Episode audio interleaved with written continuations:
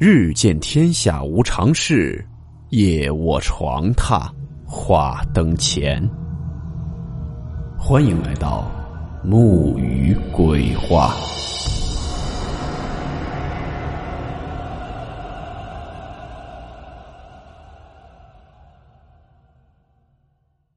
大家好，我是木鱼。今天这个故事名字叫做《诉状》。温馨提示：本故事含有未经证实的内容和边缘化知识，部分内容超出普遍认知。如感到太过冲击自己的主观认知，请大家当做故事理性收听。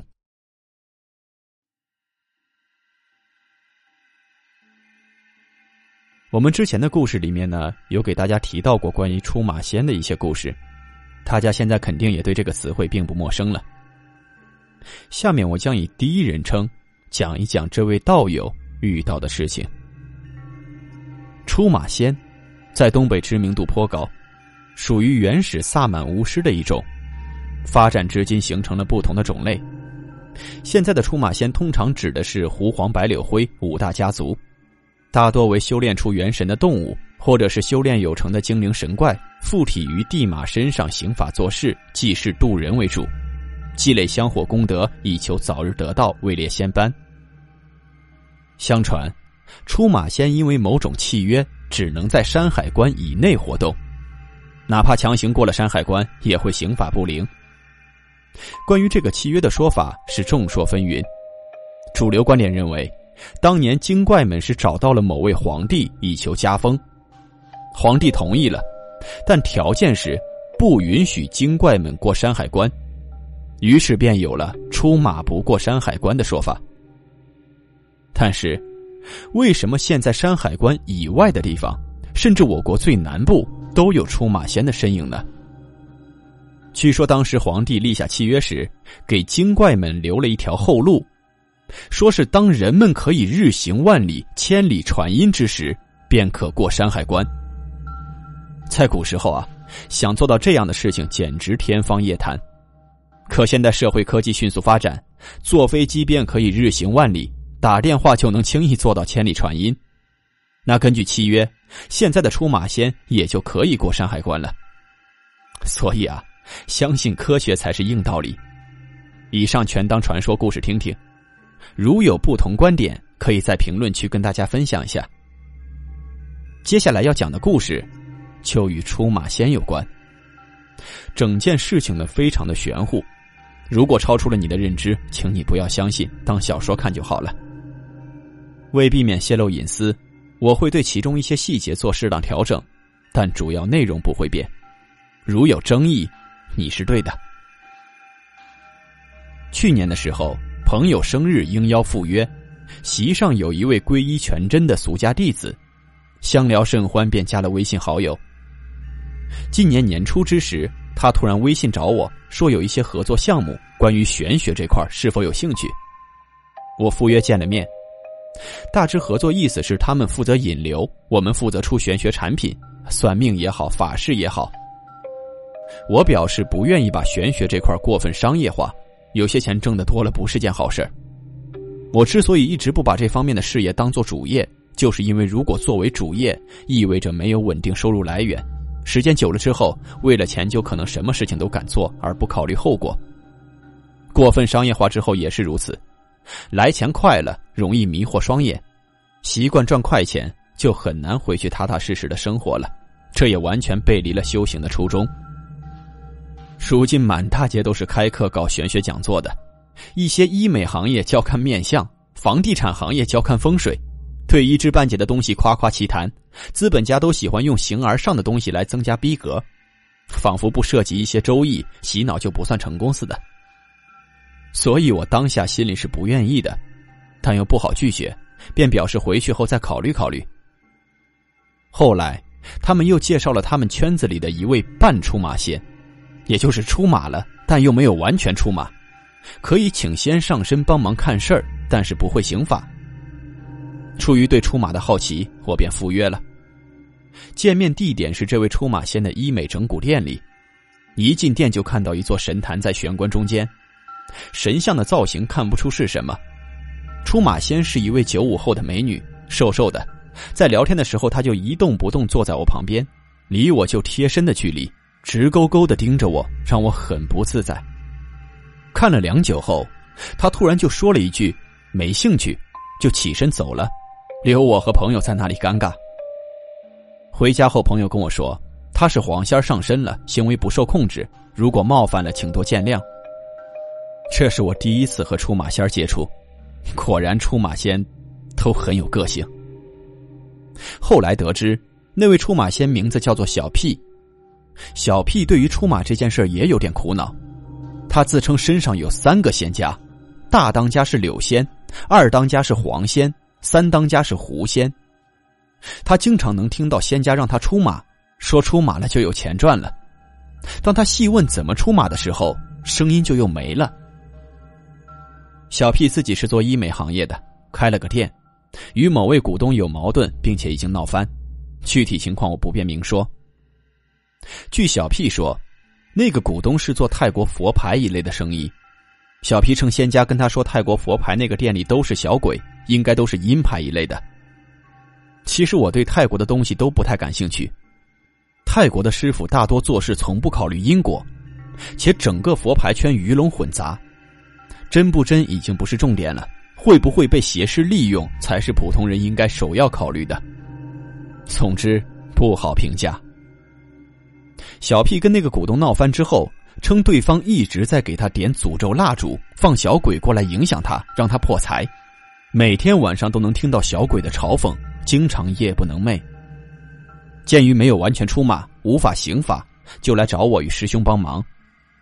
在馆里交流的时候。小屁称自己能听到我们祖师爷的声音。小屁将听到的转述给我们，师兄对此留了个心眼儿。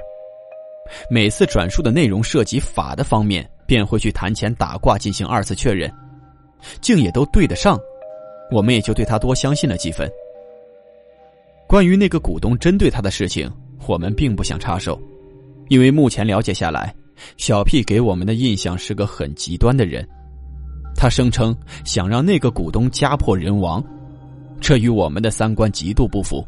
我们只能建议他找到出马的方法后自行去解决。过了一段时间，小 P 介绍了一个生意上的朋友。据了解，这个朋友与男友始终无法修成正果，总是差临门一脚。去找了很多师傅，做了很多法事，都无法解决。我们查到。这个朋友身上有一个跟了十几年的婴灵，怨气极深。朋友觉得不可思议，因为自己从来没有怀过孕，何来的婴灵？我们就跟他解释说，这个婴灵其实是他母亲的，也就是之前他的母亲有过打胎，婴灵却跟上了女儿。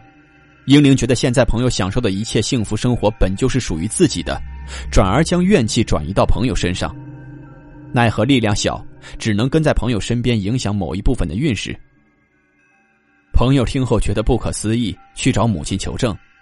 母亲说，在生他之前确实意外流产过。得到证实后，朋友决定请我们对婴灵进行超度。由于婴灵怨气极深，超度进行了三个晚上。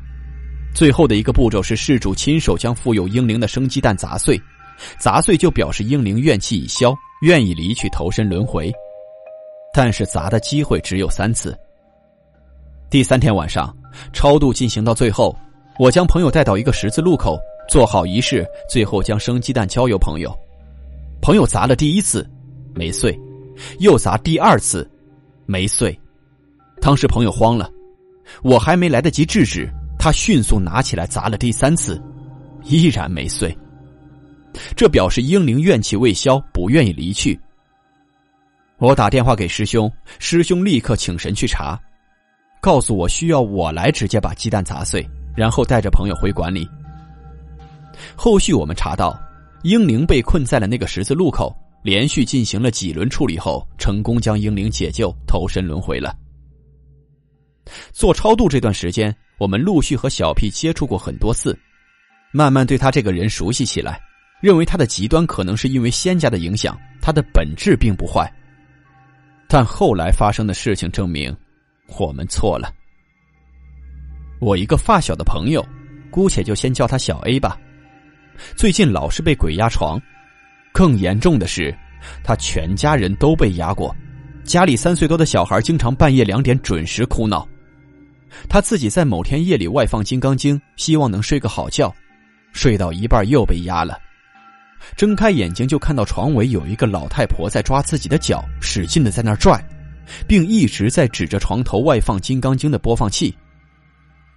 听完小 A 的大致情况，师兄请神去查，得知房间里有一男一女两个灵体，原本就住在这出租房内，不可驱赶，搬家便可解决。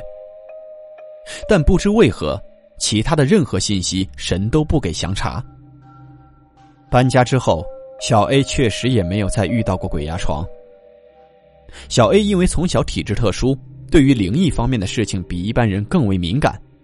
所以提出想要看一看前世，我表示我们不看前世，需要另请高明。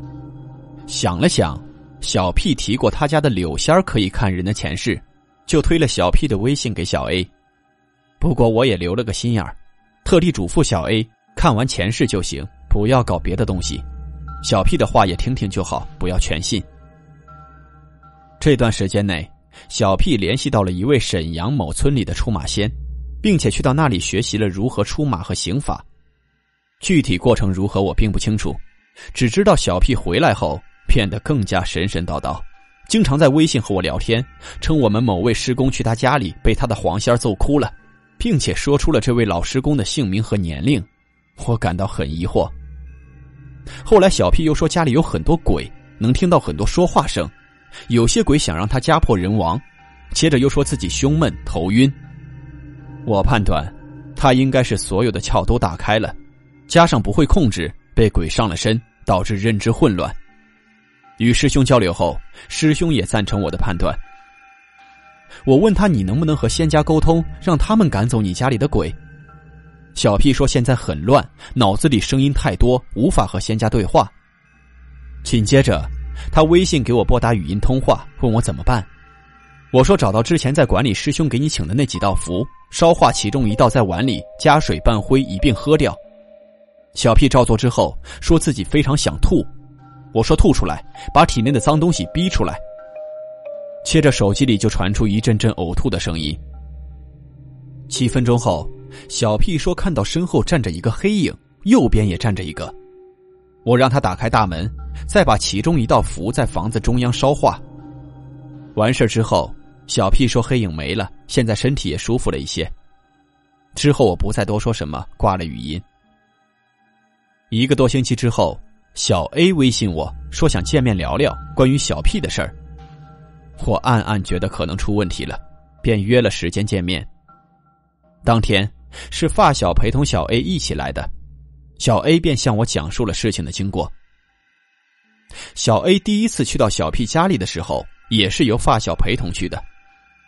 一进门，小 P 就说：“小 A 阴气重，家里有灵体，如果不驱走，会影响财运和事业等等，需要请仙家去家里帮忙净宅，还需请符回去贴大门。”小 A 最近的财运和事业确实不好，就按照要求请了符回家贴到大门上。几天后，小 A 辛苦铺垫了整整半年的一个项目赚到了一笔钱，小 P 知道后。便笃定是仙家的帮忙，才让小 A 顺利完成项目并拿到钱，让小 A 带上各种贡品、五种水果、三生零食来感谢仙家。小 A 虽然起疑，觉得这两三天的时间未免太快了，并且没有跟小 P 求过让仙家帮忙这个项目，但也还是照做了，买了贡品去感谢仙家。上门感谢的那天，小 P 称小 A 身上跟着有一个亲戚，需要对其进行超度。超度后财运会有所提升。小 A 因为急需赚钱，听到提升财运便同意了。第二天，小 P 发来一段视频，视频内容是点燃了一份表文与一些元宝纸钱一同烧掉了。之后，小 P 又称小 A 的小孩容易被鬼压床，是八字问题，需要认作仙家的干儿子，求仙家帮忙挡灾，还称小 A 命带出马是有仙根的，以后出马了才能赚钱。而且现在的名字会导致夫妻不和，改名以后丈夫就会乖乖听话，便给小 A 改了名字。一直以来，小 P 的态度都是非常强硬的，动不动就要求小 A 对神坛下跪、低头、服从等等。发小性子直，觉得小 P 的行为是装神弄鬼，从不按要求去做。小 P 就请仙家上身，说发小不听话，还有注定穷一辈子等等攻击性的语言。总之挺离谱的。这里我会在作品简介里放出一些小 A 和小 P 的聊天记录。这时的小 A 如同着了魔一般，对小 P 的要求全都一一照做。过了几天，小 P 又让小 A 过来上香，求仙家帮忙赚钱。小 A 去了，小 P 称小 A 家里有内鬼需要清理，还称小 A 赚不到钱是因为财库漏了需要补财库。小 A 一问价格，两万。心中开始打退堂鼓，说自己最近没有钱，做不了。小 P 则一如既往的强硬，说不给仙家好处怎么帮你赚钱？总想着不劳而获嘛。仙家说了，可以先给一部分，等你赚到钱了再说。最终，小 A 还是没同意，不欢而散。然而，让小 A 没想到的是，这仅仅是个开始。回到家里，小 A 脑海里开始听到一些奇怪的声音。隐约听到有人在跟自己说话。一开始，小 A 以为是自己的体质问题，便买了很多朱砂放在床头戴在身上，可依然如此。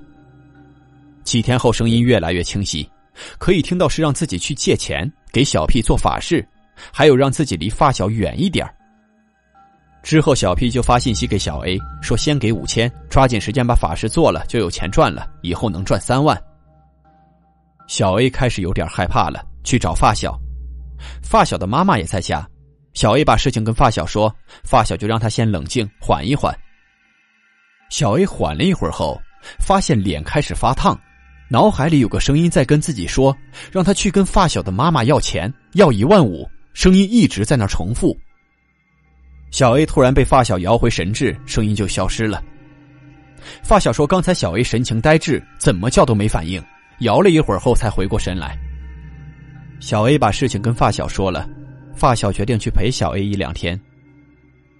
不要问我为什么小 A 不找自己老公，因为小 A 不希望把一些私人的东西讲得太详细，我也就不明说了。发小去到小 A 家第二天晚上，两个人刚包完饺子，正在聊天时，突然小 A 就满脸发烫，两手发麻，目光呆滞。发小觉得小 A 不对劲，就摇了摇小 A，没有反应。可是突然，小 A 的眼神一变，身体一转，翘起了个二郎腿，手搭在腿上，眼神到处看来看去，俨然一副妖娆之姿。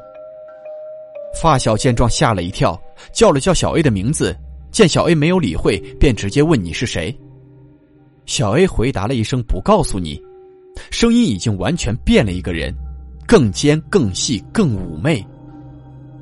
发小已经由刚才的惊吓转为好奇，问你想干什么？小 A 回答：“就是觉得好玩，谁让他不听话呢？”发小心中有了答案，便开始一转公式，问起了哲学问题。他就问道：“说你觉得是人依附于仙家而存在，还是仙家依附于人而存在的？仙家存在的意义是什么？你知道宇宙的尽头在哪里吗？”这下子直接给对面整不会了。只是一个劲儿的东看西看，一句话也不说。发小也不废话了，直接问你什么时候滚蛋，让小 A 回来。这小 A 说暂时还不想走，发小的暴脾气就上来了，站起身盯着小 A 问：“你走不走？”小 A 还是不走，发小直接抡起一巴掌就甩了过去，啪的一声之后，小 A 捂着脸，疑惑的看着发小，说：“发生了什么？你打我干嘛？”发小看了看小 A，眼神恢复正常了，声音也正常了。那个东西应该是走了。到了半夜，小 A 的儿子突然哭闹不止，嘴里哭着说：“别压我，妈妈别压我。”小 A 非常疑惑，明明自己离得很远，根本碰不到儿子，赶忙过去哄，哄了很久之后，儿子才渐渐入睡。经此一事，发小和小 A 再也坐不住了，决定来找我。于是就有了之前微信约我见面的经过。我和师兄听完叙述，皆是一惊。这小屁真的是为了钱，什么事都敢做。更可气的是，小 A 此时是有身孕的。师兄请神去查，结果也是让我们惊上加惊。首先，小 A 命中并不带仙根，也没有出马跟着，本来的名字也没有任何问题。财运与事业不济，是因为另一些原因，隐私问题这里不便明说。其次，超度亲戚也是子虚乌有，亲戚去世多年，早已经遁入轮回，家中确实有一女灵体，但对方很早之前就在这里了，并无恶意，也侧面说明小 P 并没有帮小 A 驱走灵体。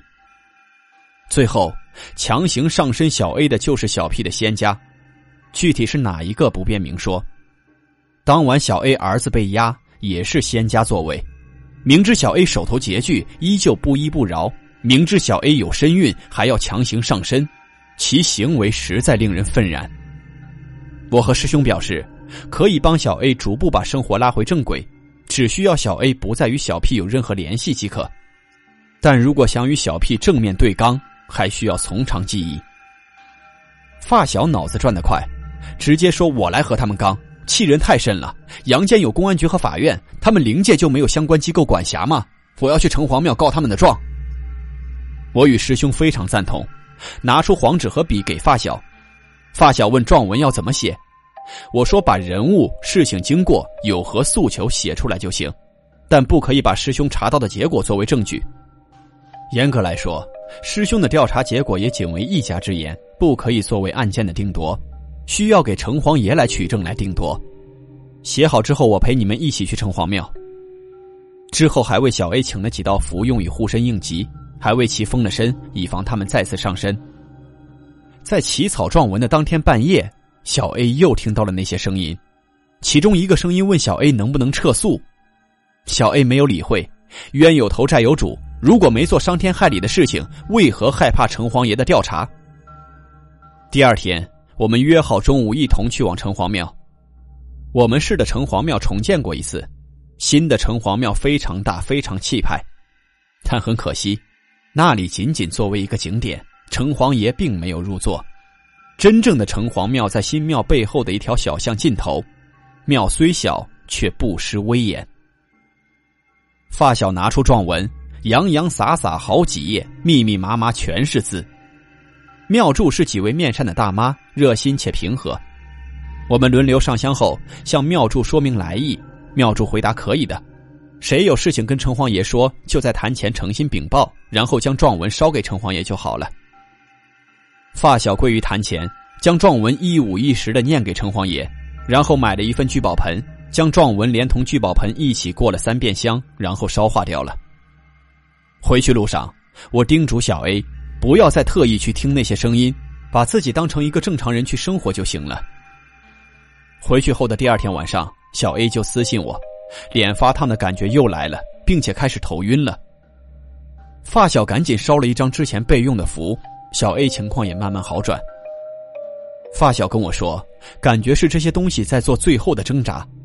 我说把一切交给城隍爷吧，如果还有这种情况，再烧符即可。至此，事情算是告一段落了。目前，小 A 慢慢的也回归了正常生活。故事到这里，并不是告诫大家要远离出马仙，相反，出马仙有很多修正道结正果的仙家。我个人是非常敬重出马仙的，同时也敬重每一个门派以及每一个心怀正义、济世渡人的修行者。任何一个门派都会有一心向善、匡扶正义之人。也会有阴险狡诈，为了一己私利而不择手段之徒。法无正邪，人分善恶。如若做事行法不顾因果，终将会反噬自身，万劫不复。无善无恶心之体，有善有恶意之动。知善知恶是良知，为善去恶是格物。